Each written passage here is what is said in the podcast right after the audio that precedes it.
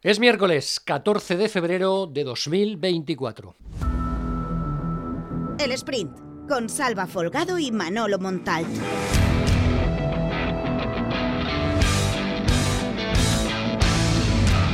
Abrimos el sprint hablando de la vertiente social, política que afecta al Valencia y fundamentalmente al nuevo estadio que tiene el conjunto de Mestalla parado en la avenida de Cortes eh, Valencianas. Ya venía avisando el grupo político de Compromís en las últimas fechas, en las últimas eh, semanas, respecto a que estaba dispuesto a pedir una auditoría para poder aprobar las fichas eh, urbanísticas. Es lo que hizo en la jornada de ayer. Este grupo municipal presentó una moción en la Comisión Municipal de Urbanismo para exigir la elaboración de una auditoría externa que pueda estudiar el coste total del proyecto del Nou Mestalla, presentado por el Valencia antes de la aprobación del convenio con el conjunto de Mestalla y asimismo también las fichas eh, urbanísticas. Quiere información, quiere transparencia esta formación política y ha decidido presentar una moción para pedir una auditoría en la Comisión Municipal de Urbanismo. Escuchamos Papi Robles, portavoz de Compromís, hablando al respecto de esta situación. Per a Compromís és fonamental que tot allò que es negocia amb el València Club de Futbol defense els interessos de la ciutat. Això se fa en un conveni signat amb ells. Per això estem en esta moció a que se signe el conveni a l'hora que se negocien les fitxes urbanístiques, perquè és fonamental que se defensen els interessos de la ciutat i de l'afició per davant des de Meriton, que és el que està fent la senyora Català. I per això necessitem saber el cost real que se proposa en l'estadi. El València diu que baixen els costos de, de construcció i això no s'ho creu ningú en la situació que estem vivint d'inflació de tots els preus i per tant li exigim a la senyora Català que se faci una auditoria externa per conèixer els costos que això va tindre per tal de garantir que l'estadi no se va tornar a quedar tirat i que l'afició del València Club de Futbol no se va tornar a quedar tirada. Per a compromís és fonamental que totes les negociacions que, que se facin en Meriton tinguen garanties econòmiques i socials per a la nostra ciutat i l'afició del València Club de Futbol. Es la ración, la dosis habitual diaria de todo este embrollo que afecta a todo lo relacionado con el estadio de la Avenida de Cortes eh, Valencianas. Todavía dentro de la vertiente social del conjunto de Mestalla, ayer nueva nota crítica hacia Meriton y hacia el Club de Libertad Valencia, de Libertad VCF, que asegura en esa nota pública, en ese comunicado, que los directivos del Valencia atentan contra los eh, intereses históricos del club. Plataforma opositora Peter Lim emitió una nota de prensa dirigida fundamentalmente a la clase política de la ciudad, alertando sobre los posibles intereses de Peter Lim al negarse mediante los actuales ejecutivos que trabajan a sus órdenes en el Club de Mestalla, a aceptar que la entidad sea declarada BIC, es decir, bien de interés cultural, algo que el Valencia rechazó y hizo público hace unas fechas. En la nota se preguntan si la administración política de la ciudad debe favorecer un pacto urbanístico con quienes consideran al Valencia como una empresa con un único interés eh, lucrativo. Y en la vertiente deportiva, mm, por fin hablamos de los preparativos de Baraja en las instalaciones de la ciudad deportiva de Paterna para ese duelo que le espera al conjunto de Mestalla el próximo sábado a las 9 de la noche ante el Sevilla que prepara el exentrenador del Valencia, también exjugador Quique Sánchez Flores y que además tiene a otro valenciano como segundo técnico en el banquillo como es José Luis eh, Oltra. Ayer, y ya veremos qué sucede hoy, problemas para Yarek y para Jesús eh, Vázquez. No pudieron ejercitarse.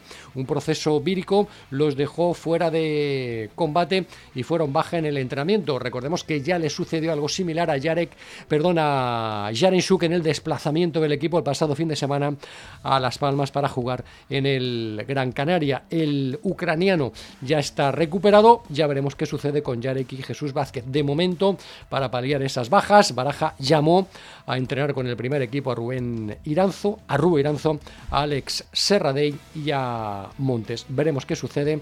De momento son duda, Yarek y Jesús eh, Vázquez. Y una información también que afecta a Yarek, al defensa central de Poliña del Xúquer, la sub-19 española, lo ha vuelto a convocar. El seleccionador nacional de la categoría, José Lana, dio ayer a conocer que Yarek Gasiorovski está convocado para los dos amistosos que jugará España ante Noruega en Benidorm. Los partidos serán los días 20 de febrero y jueves del mismo mes. Recordemos que ese fin de semana, el sábado 24, Valencia visitará al Granada. Y en eh, baloncesto, este jueves, mañana concretamente, arrancará la fase final de la Copa del Rey en Málaga. Valencia Basket debe enfrentarse en cuartos de final al Dreamland Gran Canaria. Y ayer hubo un Media Day y una jornada de puertas abiertas para los medios de comunicación. Escuchemos cuáles son las valoraciones respecto a la participación del equipo naranja que dirige Alex Mumburu en esta fase final de la Copa de Jaime Pradilla. Contento eh, con con, pues, con ganas de, que llegue también la Copa porque es un, torneo muy bonito eh, que, se juntan todas las aficiones, que, pues es uno de los torneos más importantes eh, eh, de, baloncesto y, la verdad es que, con ganas y con mucha ilusión. Nosotros vamos con, mucha ilusión, con muchas ganas de, la Copa y, bueno, nosotros vamos a lo nuestro, a a pensar en, lo que nosotros podemos hacer y, a seguir trabajando y, seguir haciendo eh, nuestro trabajo, nuestras cosas y pensar en nosotros. Ya, ya creo que, nos toca eh, poder eh, disfrutar de, un título, pero bueno, sabemos que, la Copa es muy difícil, sabemos que, ganar un título es muy difícil y tenemos que ir pensando en, Gran Canaria primero, eh, centrarnos en Gran Canaria, que, es lo más importante, y, seguir a lo nuestro y, las cosas eh, trabajando llegarán. Y después de la información llega el tiempo de la opinión de la mano de Manolo Montalt. La sensación poco a poco es que pese a, que la pelotita lo tapa casi todo, todo no lo puede tapar cada vez eh, vemos que eh, la gente en la calle está más y más quemada con la gestión de Meriton. Cada vez vemos más colectivos que, como por ejemplo en el caso de eh, Libertad VCF, pese a que la pelota sigue entrando y que los niños y balas están haciendo el milagro, las ganas de reivindicar, sobre todo la animadversión al patrón, la animadversión al dueño del Valencia, la animadversión a un posible eh, acuerdo para que se pueda llevar a cabo el nuevo estadio cada día es mayor. Por eso eh, creo que es momento de preguntarse si una vez conseguido el objetivo prácticamente de la permanencia, yo creo que matemáticamente al Valencia no le falta más de tres puntos para asegurarla. La gran pregunta es si, si el equipo va a ser capaz de seguir enganchado en la lucha por Europa, lo cual distraerá un poco más las protestas, o si por el contrario, al final, la intrascendencia, que es aquello a lo que aspira Meriton, se le puede volver en contra porque el aburrimiento y el tiempo muerto eh, lleva a estas cosas en los estadios. Y ya se sabe que el diablo cuando se aburre mata boscas con el rabo. Así que eh, va a ser la gran diatriba y la gran dicotomía. Por un lado, a Meriton no le interesa ir a Europa. Más gasto, en teoría eh, más escaparate, en teoría más posibilidad para que la gente también vea lo que están haciendo en el Valencia Club de Fútbol, pero por otro lado también es verdad que el no ir a Europa les eh, puede hacer bajar el precio de los futbolistas que pretendan traspasar o incluso como decíamos que la grada pueda ir elevando el run run.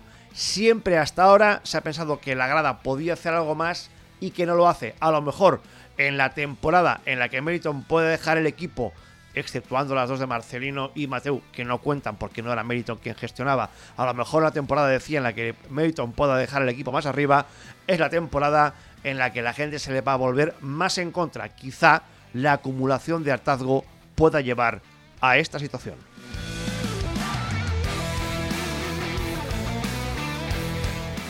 Y estos son los contenidos que se pueden leer en el día de hoy en plazadeportiva.com. Abrimos precisamente hablando de Europa, una plantilla inexperta para el reto de Europa. Solo nueve jugadores, cuenta Vicente Fuster, saben lo que es clasificarse en la competición de la regularidad. Y este fin de semana, respecto a los preparativos de Baraja para el duelo del sábado en Mestalla ante el Sevilla, el eje central de la defensa que espera a Mukhtar Diakabi volverá a jugar dos meses eh, después Recordemos que este futbolista ha estado ausente esos dos meses después de su participación con su selección, la de Guinea-Bissau, en la reciente edición de la Copa de África que ganó el pasado fin de semana Costa de Marfil. En el tiempo de la opinión, Vicente Fuster opina delicia respecto a la rueda de prensa que ofreció la semana pasada el director deportivo del Valencia, Miguel Ángel Corona. Mantenemos la opinión. El bar Tolos de Manolo Montal y en Plaza Granota,